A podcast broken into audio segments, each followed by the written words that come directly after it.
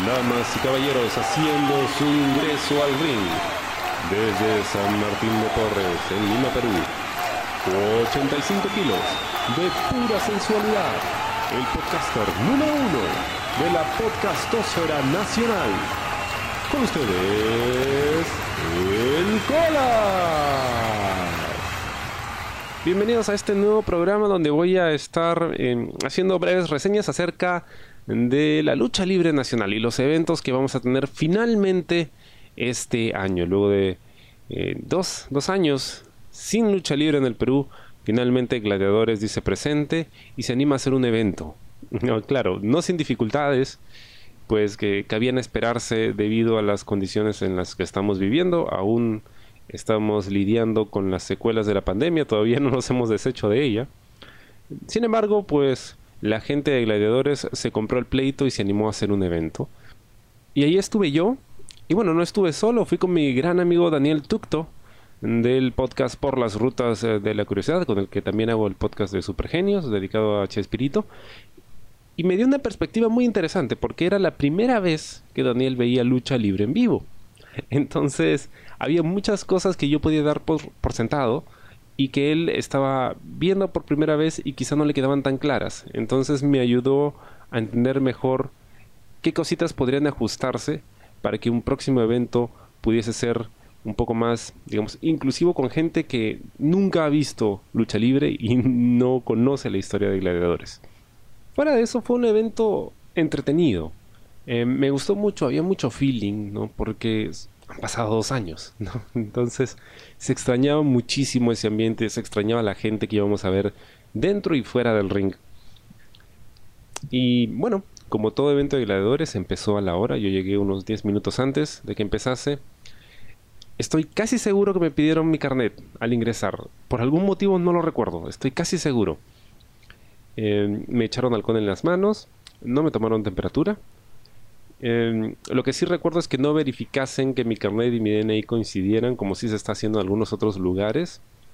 Ahora, menciono esto porque em, uno de los objetivos de Gladiadores era tomar todas las previsiones de salubridad y protocolos necesarios para poder garantizar la seguridad del público y de los luchadores. Em, creo que cumplieron con lo que tenían que hacer. Eh, de todas maneras, yo me sentía mucho más cómodo en este local, que es un local abierto, tenía muy buena ventilación, a comparación del Danzac Arena, que está en Surquillo, que es un lugar más cerrado. Eh, y creo que, al menos para mí, yo, no me sentí expuesto ni en peligro en ningún momento. Y creo que al público tampoco se sintió así, tampoco le importó mucho. ¿no? Así que en términos de los cuidados que tuvieron, me pareció adecuado antes habían posteado temprano en la mañana que los luchadores habían estado haciendo pruebas de descarte de COVID para asegurarse que todo estaba bien. Bueno, empezamos puntuales, o casi puntuales, quizá un par de minutitos pasadas las 4, que era la hora en que tenía que empezar el evento. Pero igual, un par de minutitos comparado con otras empresas y otros eventos donde se han tardado literalmente horas, pues ni se siente. El evento empieza con Raúl Chamorro, gran amigo mío, subiendo al ring para dar la bienvenida al público em, y dar unas palabras muy, muy emotivas con respecto al regreso de gladiadores y de la lucha libre, a los que la gente pues respondió bastante bien. Em, sí tengo que mencionar que hubo un momento, que creo que era el momento más emotivo de esta presentación en el que Raúl pide a la gente que se ponga de pie para poder rendir un homenaje a todas las personas que habíamos perdido durante la época de pandemia. Eh, me resultó emotivo, estoy seguro que para muchas otras personas debe haber sido aún más eh, emotivo. Yo tuve la suerte de no perder a nadie, no he perdido amigos cercanos ni familiares en la pandemia, pero estoy seguro que mucha gente sí.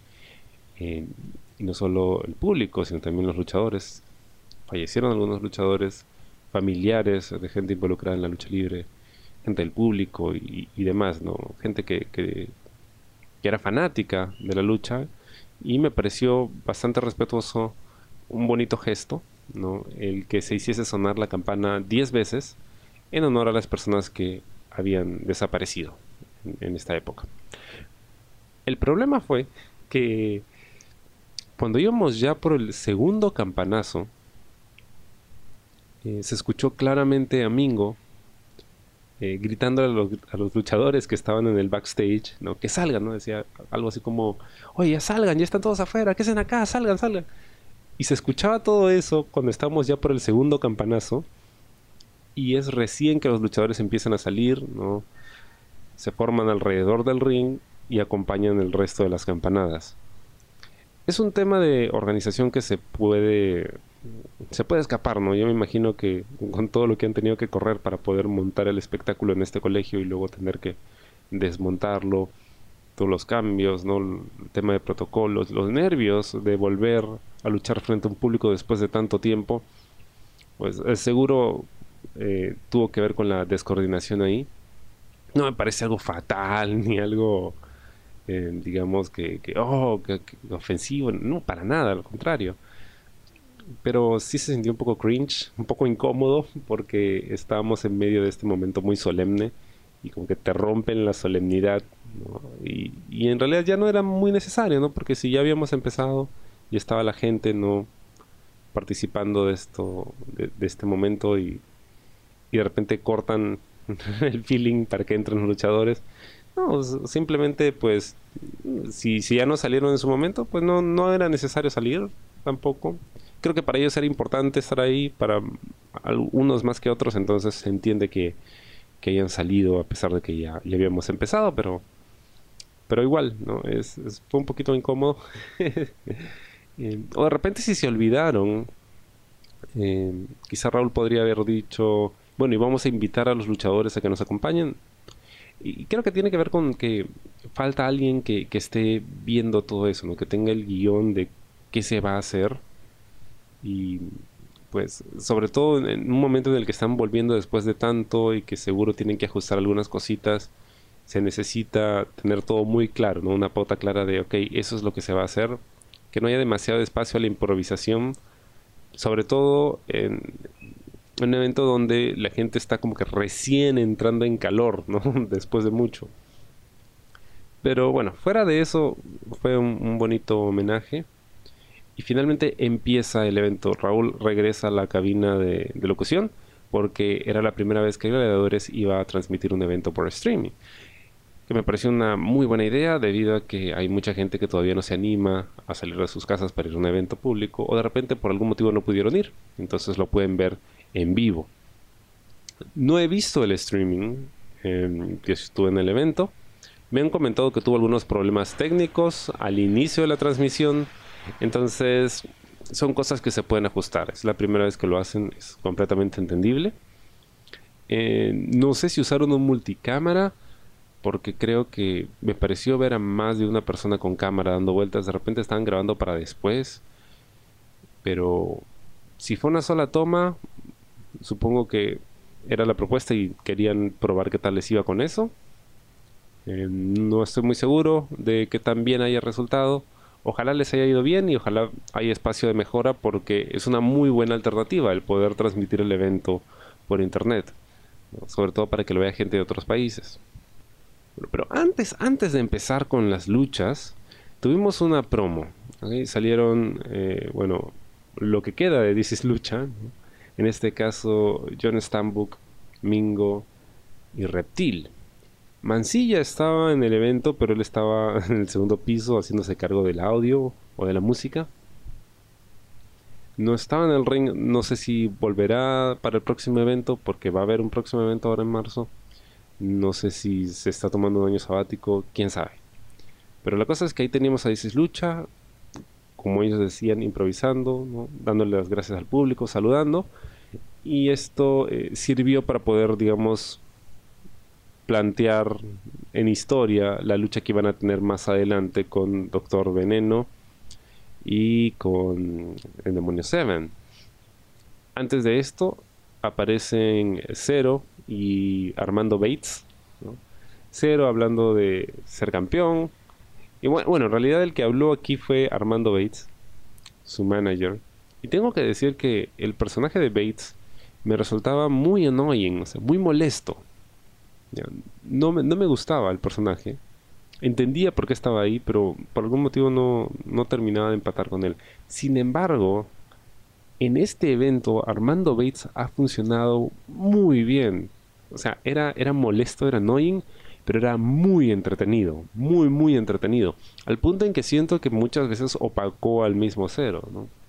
Que era el que estaba ahí parado al lado con el cinturón, era el campeón. Y aún así sentí que, Armando Bates era el que tenía el rol protagonista. Bueno, un intercambio de palabras, dimes y diretes. Eh, problemas con el audio, con el micrófono, lamentablemente por momentos se apagaba, entonces no se escuchaba muy bien lo que decían los otros. Creo que sin micrófono se escuchaba bien para la gente que estaba ahí en el evento, de repente para la gente que estaba por el streaming no. Cositas que hay que ajustar, nada más. Luego entran finalmente Doctor Veneno, Seven, y anuncian que se han unido a la facción de Cero, se han unido a Armando Bates y ahora han reformado la plaga. La plaga es eh, o era una facción eh, o de los rudos que apareció en LWA. Ahora, me pareció un guiño chévere el que se llame La Plaga, pero hay dos cosas que no me terminaron de cuadrar mucho. Primero, yo no veo a Cero como parte de la plaga, creo que ese no es su estilo. la plaga que eran eh, Seven, era Killer, Doctor Veneno. Y por cierto, eh, un saludo para Killer que estuvo también ahí arriba apoyando con la cámara y, le hicieron un guiño. La plaga tenía un estilo mucho más, no sé, punk, más, eh, más rebeldoso, más agresivo, ¿no? O sea, el, look incluso es muy distinto a lo que es Zero, entonces no estoy muy seguro de cómo encajaría su personaje en la plaga y menos Armando Bates, ¿no? Creo que no, no, funcionan muy bien. Al menos a mí no me cuadra mucho la idea, pero vamos a ver qué cosas hacen con, la propuesta. Lo segundo fue que cuando Doctor Veneno, que por cierto me gusta mucho su estilo de promo porque es muy old school, ¿no? No sé cómo no pierde la voz haciendo esa, esa voz gutural, pero, pero funciona, es, es chévere. Eh, cuando Doctor Veneno anuncia la plaga, yo dije, oh, la plaga de LWA. Pero nuevamente, mi pata que estaba al lado no tenía idea de qué cosa estaba pasando. Fue recién cuando le expliqué quién era la plaga y quién era Disis Lucha y por qué esto era significativo, porque eran dos facciones que se iban a enfrentar, dos facciones que han sido dominantes en su momento.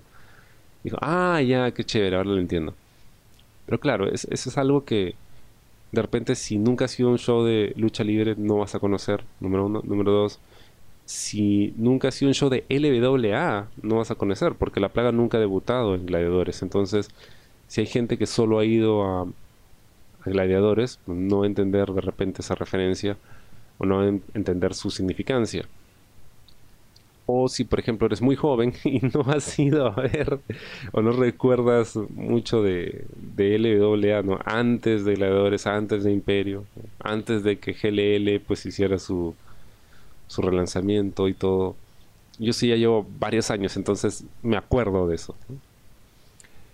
Un par de cositas que se pueden ajustar. De repente en la promo hubiera dicho, porque en Veneno lo anuncia como el, nombre que hemos elegido, o sea, le da mucha importancia al nombre hasta que finalmente dicen nosotros somos la plaga y, oh, sorpresa, ¿no? Ahora, ¿qué cosa podría haber sugerido yo de repente? Este nombre, eh, reptil, porque se, se dirigía a Reptil. Este nombre es un nombre que tú conoces muy bien, es un nombre que mucha gente conoce muy bien, es un nombre que en algún momento, no sé, pues tuvo mucho peso en la lucha libre peruana, como para darle un poco de contexto a la gente, ¿no? este es un nombre, este es un stable que significó mucho en su momento y que es conocido y que va a causar terror en, ustedes, ¿no? Entonces, otra cosa, ¿no? La forma en la que Dices Lucha pudo haber vendido el anuncio de la plaga, ¿no? O sea, la plaga no fue cualquier cosa, en algún momento era un stable muy dominante, ¿no? Entonces, si de repente, DC Lucha hubiese reaccionado un poco más alarmados por ello, lo hubiera entendido, hubiera tenido más peso, más impacto. Bueno, son cositas que pulir, ¿no? Yo me acuerdo mucho de, de cuando debuta Cactus Jack en WWE, WWF en ese momento lo que más vendió la idea de Cactus Jack para la gente que no conocía el personaje ni de WCW ni de ECW era la reacción de Triple H, ¿no? Cuando Mick Foley anuncia que es Cactus Jack el que lo va a enfrentar, sea, Triple se vuelve loco, como que no, no, no, ¿cómo puede ser? No puede ser. Esa reacción vendió muchísimo, ¿no? Y, yo lo vi, yo lo vi, claro, muchos años después de que sucedió, y dije, claro, ahora entiendo, ¿no? Si, si el pata reacciona así es porque este personaje, este tal Jack, debe ser de cuidado, ¿no? Entonces hay que prestarle atención. Cositas así. En fin, vamos a empezar con eh, la lucha que abre el show. Es Farid contra Apocalipsis, es una lucha a una caída, 15 minutos, el tiempo límite.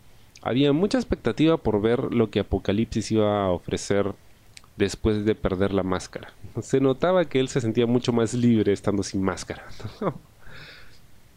y de hecho se nota, sobre todo cuando él hacer su entrada, pues saluda a todos con un peace and love, ¿no? Con ambas manos elevadas, Y es como que, ah, ya finalmente está libre, ¿no? Ha roto el personaje de Apocalipsis que era tan serio y amenazante. Y eso es chévere, se, disfruta mucho. Y Farid, Farid es uno de esos talentos que, da gusto ver crecer, porque empezó muy, muy joven. Es más, creo que, ¿cuántos años debe tener? No sé, ¿17? Estoy casi seguro que tiene menos de 18. Es muy chivolo cuando empezó. Y uno lo ha visto crecer, ¿no? En el ring. Y le comentaba a mi amigo Daniel que estaba al lado, para que no se pierda mucho y conozca, digamos, la significancia de la lucha, le decía, mira, Farid eh, es un talento joven y Apocalipsis es el maestro de todos, así que este es como que su examen de, de graduación, por así decirlo. Estaba terminando la universidad con esta lucha. Y creo que hizo un muy buen trabajo, fue un muy buen opener, fue entretenido. Hubo algunos momentos en que noté que Apocalipsis estaba un poco más lento o reaccionaba un poco más lento, a pesar de ser el más experimentado. Creo que tiene que ver con, ya su edad. O sea, ya no es un chivolo y, se entiende de que este es su último run, o sea, esta es su última etapa ya como luchador.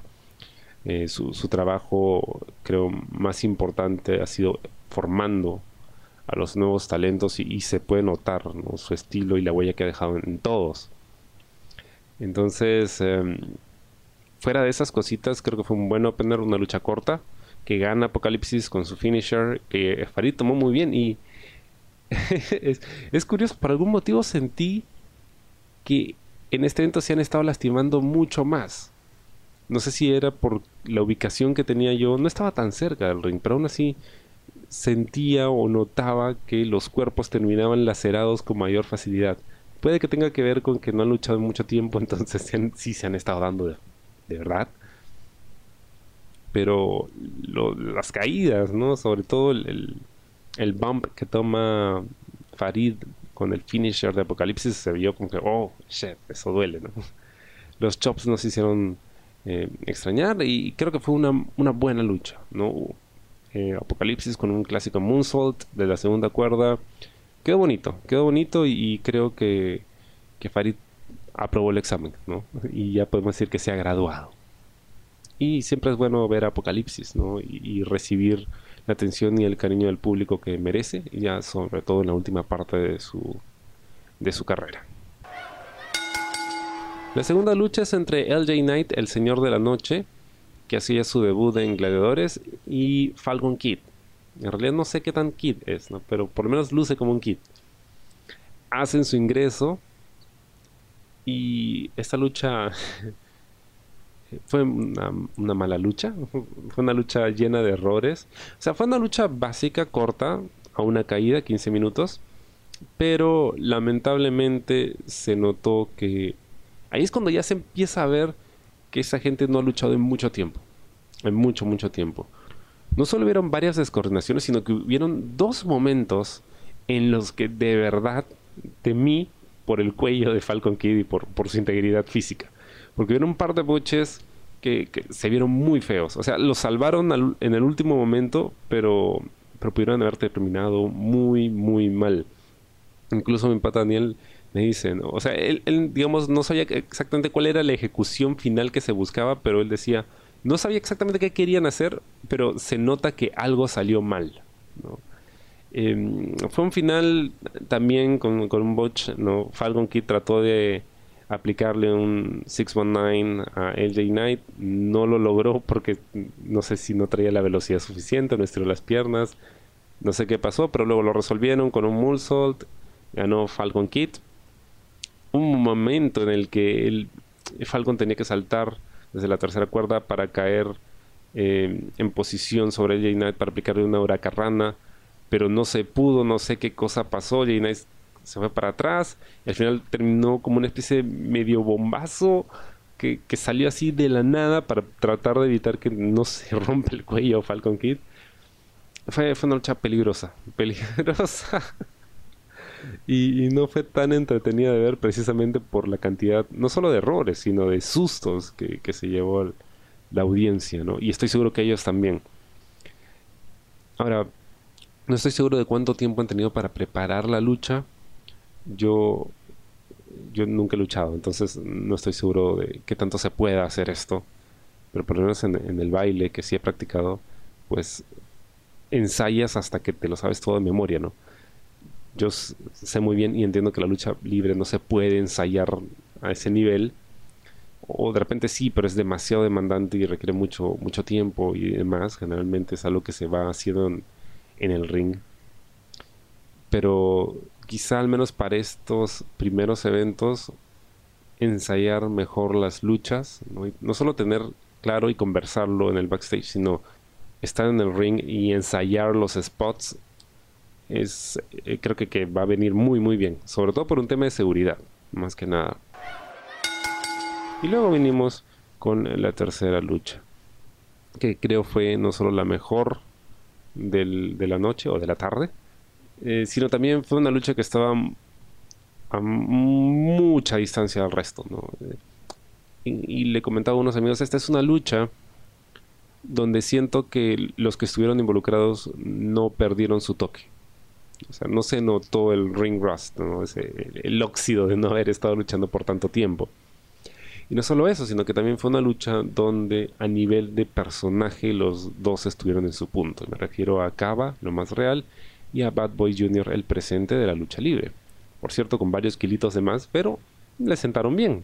Yo, yo creí que lo iba a hacer lucir muchísimo más eh, lento o que cometiera más errores, pero para nada. ¿eh? O sea, el pata lo hizo bastante bien y creo que va bien con este twist de, su personaje, ¿no? Mucho más agresivo. Bueno, ya hemos visto a Bad Boy sacándose la mierda con muchos otros luchadores y asándose en el ring, ¿no? Em, pero creo que funcionó perfecto con, con Cava. Y otra cosa, creo que la persona indicada ganó. Esta fue una lucha pactada, una caída, 20 minutos límite de tiempo. Y es lo que cabe esperar de estos dos. Eh, se han dado duro, duro, duro, duro.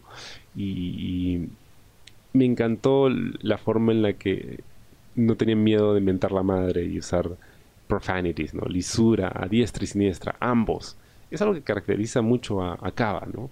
Pero esa agresividad que ambos le pusieron a la lucha creo que funcionó muy bien. Incluso eh, sobre el final de la lucha, la eh, distracción del referee de, de Bosset estuvo bien, ¿no? Funcionó bien.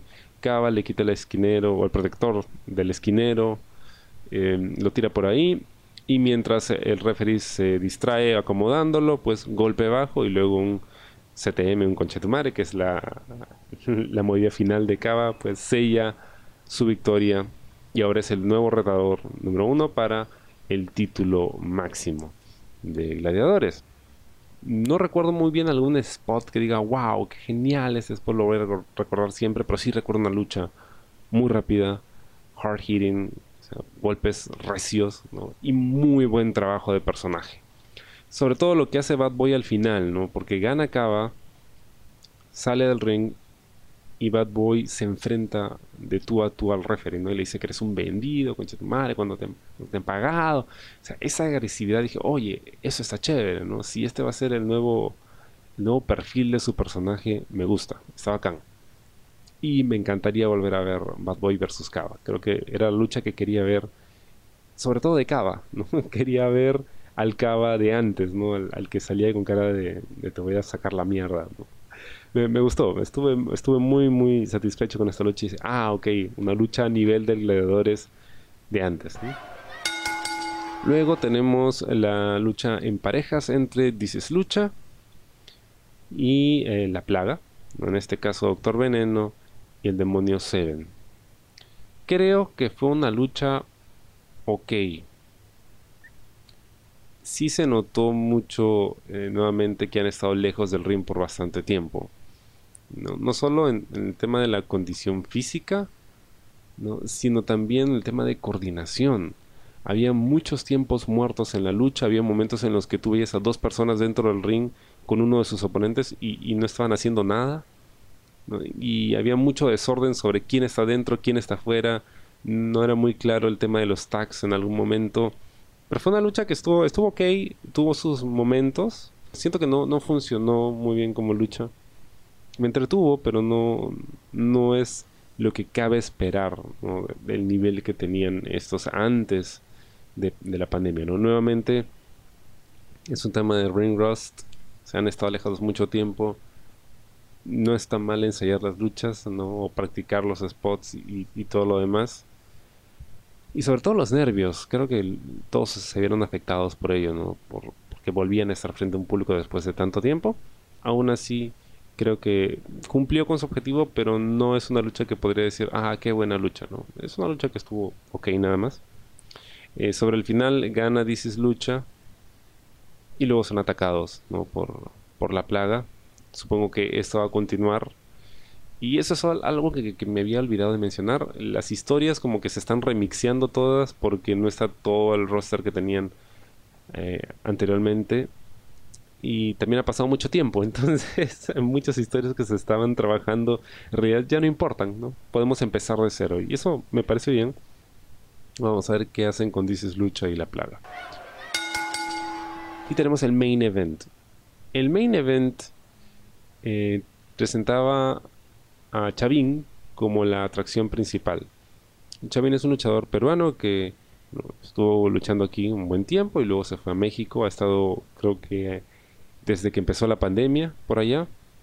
Ha estado luchando por allá, ha estado entrenando por allá y ha venido no con el personaje que tenía aquí, sino como Chavín. Eh, de hecho, él había aparecido en, el segmento inicial del evento, ¿no? Donde la plaga ataca, dice lucha y luego apareció Chavín para salvarlos. Me había olvidado de eso.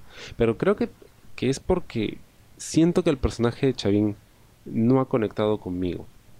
¿A qué me refiero? vamos, vamos a verlo a continuación, pero bueno, hace su ingreso cero junto con Armando Bates, que nuevamente Armando Bates se volvió la parte más entretenida de la lucha, porque siento que esta lucha no fue buena. Es más, me atrevo a decir que fue una mala lucha. Fue una mala lucha porque hubieron muchas descoordinaciones, no había química entre los oponentes, eh, los personajes no funcionaron tampoco. Eh, siento que faltaron muchísimas, muchísimas cosas y de verdad fue un, una decepción el, main event. Supongo que cerró bien, porque luego de la lucha aparece alguien, pero vamos a llegar a eso. Entonces, se enfrentan Chavin y Zero. ¿Qué pasó con los personajes y por qué no, no funcionaron para mí? Chavin es un personaje que la verdad me, sorprendió porque nadie nunca lo había hecho antes, ¿no? Porque Chavin creo que es un buen nombre y, y la máscara está muy chévere. Y aquí en, Perú no hay muchos luchadores que usen elementos de peruanidad para crear sus personajes. Por ejemplo, a ver, luchadores peruanos peruanos. Iquito, por ejemplo, el, fallecido Iquito, era un muy buen nombre, le quedaba muy bien y además él venía de la selva. Em, después estaba eh, Marcelino, por ejemplo. Marcelino creo que era un buen personaje que reflejaba la cultura chicha, ¿no? Es algo muy peruano. Por ahí el profe, ¿no? Que bueno, con la camiseta de Perú y la fiebre del fútbol y todo lo demás. Eh, a ver, ¿quién más? Son los, que se me ocurren en este momento. Entonces, no han habido muchos personajes que rescatasen cosas que tú puedas relacionar con Perú, ¿no? Con la cultura peruana. Entonces, Chavín, oh, me pareció una, una buena opción. Me pareció chévere. Ok, bacán. Vamos a ver qué cosa ofrece. Entra él envuelto en un poncho también. Bueno, no es un. Sí, es, como un ponchito. Muy peruano. Y se enfrenta contra Cero, que entraba con el ojo del futuro, ¿no? Que siempre llevaba. que no usó para nada en la lucha. Entonces, las cosas que hacían a 0-0 no estaban. no estaban. Eh, y lo que no funcionó para mí era precisamente eso, ¿no? Los personajes no encontraron su, su espacio dentro de la lucha. Porque Zero se un poco más genérico que de costumbre.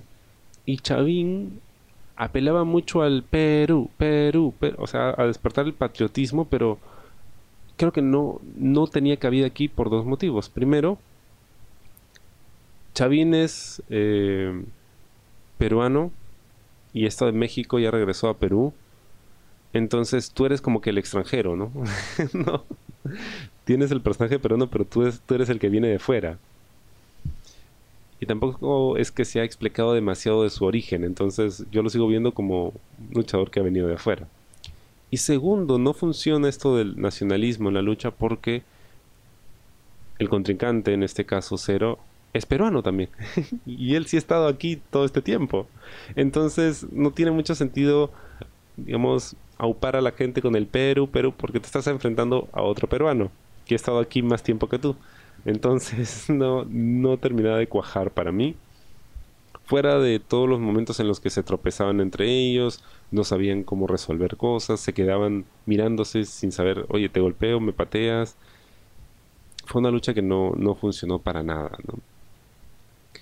Que me recordó mucho la lucha que tuvieron Rayo y el Virrey de Salamanca en GLL, ya hace unos como tres años, que, de la que también se esperaba mucho, ¿no? Yo tenía mucha curiosidad por ver qué cosas, ah, qué cosas traía Chavín desde México, ¿no? Porque él sí ha estado luchando, él sí ha estado entrenando por allá, entonces dije, wow, debe haber aprendido cosas muy chéveres, ¿no? O sea, debe haber pulido muchos detalles. Pero yo sentí que me gustaba mucho más antes de irse que ahora. Siento que, o sea, por lo que vi, estoy seguro que sí ha crecido, pero por lo que vi en el ring, yo sentí que no. Al contrario, sentí que estaba en un nivel más bajo del que ya tenía aquí. Porque al menos cuando estaba aquí tenía un personaje que era mucho más entretenido y, estaba mucho más cuajado. Eh, y en cuanto a Cero, pues Cero lamentablemente estaba fuera de forma y no, no tenía el, nivel que, había tenido en algún momento cuando se convirtió, creo que en el, en el MVP de, la lucha libre, porque estaba en todas las promociones, luchaba muy seguido y estaba en muy buena forma, estaba muy bien y su personaje pegó. Pero aquí ninguna de las dos. Eh, lamentablemente lo más entretenido de la lucha fue nuevamente Armando Bates, que era muy entretenido, estaba por ahí dando vueltas en el ring, diciendo cosas, interactuando con la gente ¿no? interactuando con el referee hasta que el referee lo bota. Incluso eso fue muy divertido, pero el resto de la lucha se sintió muy plano, no, no pasó nada. Para mí no, no me gustó. Ya, la cosa es que Cero gana. Y nuevamente, aquí hay un tema de ya de, descoordinación y es por eso que es muy importante que haya alguien de producción que esté atento a todos los cues, ¿no? A todos los guiños para que la gente sepa qué cosa tiene que hacer y en qué momento. Gana cero y luego se queda sentado a un lado del ring con su cinturón y se quedó sentado ahí por tanto tiempo que era más que obvio que algo tenía que pasar, ¿no? Y él estaba esperando llegue alguien o pase algo. Y nada pasaba, ¿no? Hasta que hace su ingreso Axel. Y Axel hace referencia precisamente a esto, ¿no? se lo dice Raúl, ¿no? Después de tanto tiempo todavía no sabes cuándo poner la música. Es que esas son cositas, son cositas que parece, parecen insignificantes, pero al menos para mí son muy importantes, ¿no? Cuando suena la música de un luchador, ¿no? Después de haber hecho una promo o antes de entrar o al salir, que es lo que, digamos, realza o resalta lo que acabamos de ver en el ring o lo que se acaba de decir. Pero siento que la música llega siempre muy tarde otra vez, no está mal de repente ensayar y, ah, ok, la música va a sonar cuando yo diga tal cosa, ¿no? O cuando yo haga tal gesto, o, va a pasar esto en la escena, entonces la música tiene que sonar aquí y aquí, y todos tenemos que tenerlo claro, de repente alguien se olvida de algo, o sea, hay cositas que ajustar ahí. Axel sale para poder, digamos, retar a cero por el título. El retador oficial es Cava, no sabemos cuándo es que Axel vaya a retar a cero por ese título. Y Axel anuncia que va a haber una lucha, o un, perdón, un evento en marzo, en día 12, Gladiadores 17 en el mismo local, el colegio eh, Nuestra Señora del Rosario, si no me equivoco, en San Borja. Bien, eh, otra cosita, ¿no? Eh, hay un momento en el que Axel dice, no, porque todo el mundo sabe que Gladiadores es, no todos recordaron qué decir, yo no me acordaba, por ejemplo. Y son esas cosas que qué nervios, ¿no? Hacer eso y que de repente la gente pueda o no responder. Afortunadamente respondieron, pero había muchas cosas que estoy seguro la gente se ha olvidado, ¿no? Ha pasado mucho tiempo. Entonces, tener siempre en cuenta eso, ¿no? Ha pasado tiempo, hay cosas que hay que refrescarle al público, porque no todos ven los videos que están en, en las redes de gladiadores. Y con eso pues termina el show. Pero otra cosa, ¿no? Axel termina de hablar y la música no suena, no hay nada, hay silencio. Y él mismo, ¿no? Vuelve a insultar a la gente de la consola para que, oye, ponga la música, ¿no? Porque ya me voy. Entonces, es, se siente un poco anticlimático. Sale Axel, se va a cero y nos quedamos en el aire un rato hasta que Fito, eh, que era el anunciador de las luchas, bajó desde la consola de locución para poder despedir el show, ¿no? Entonces, había como que muchos vacíos ¿no? a lo largo del show que pues eran temas de coordinación. Fuera de eso, pues el evento se llevó a cabo como entiendo se había planeado y fue muy chévere, fue muy chévere reencontrarse nuevamente con la gente, los luchadores, con, con el espectáculo de la lucha libre y también con los amigos que uno acostumbraba a ver cuando iba a un show de lucha libre, ¿no? Con los dos viejos kiosqueros, ¿no? Con mi pata Fernando, con, con todos, ¿no? Con, con, todos. Ha sido muy divertido, fotitos, ¿no? Abrazos. Saber que todos están bien es, es chévere. Es chévere y eh, la lucha libre se disfruta más en vivo, definitivamente. Tomando en cuenta que han pasado dos años y que pues no íbamos a ver el nivel con el que se despidió Gladiadores antes de la pandemia. Espero lleguemos a eso y pronto porque se extraña ese nivel de lucha, ¿no? Esa ha sido mi reseña de Gladiadores número 16. Atentos a los eh, videos que vayan a estar saliendo. ¿no? Eh, si quieren la cobertura de qué cosa sucedió en el evento, pueden verlo en Perú Wrestling. Y atentos a los anuncios que vaya a hacer Gladiadores. Y esperemos que otras empresas de lucha libre también se animen ¿no? a hacer más eventos. Anímense a los eventos de lucha libre, apóyenlos. Si hay cosas que no les gustan, también pueden decirlo, están en su derecho, han pagado su entrada pero siempre con, buena onda. Y bueno, esta ha sido mi reseña de gladiadores. Nos estaremos viendo en un próximo evento. Chao.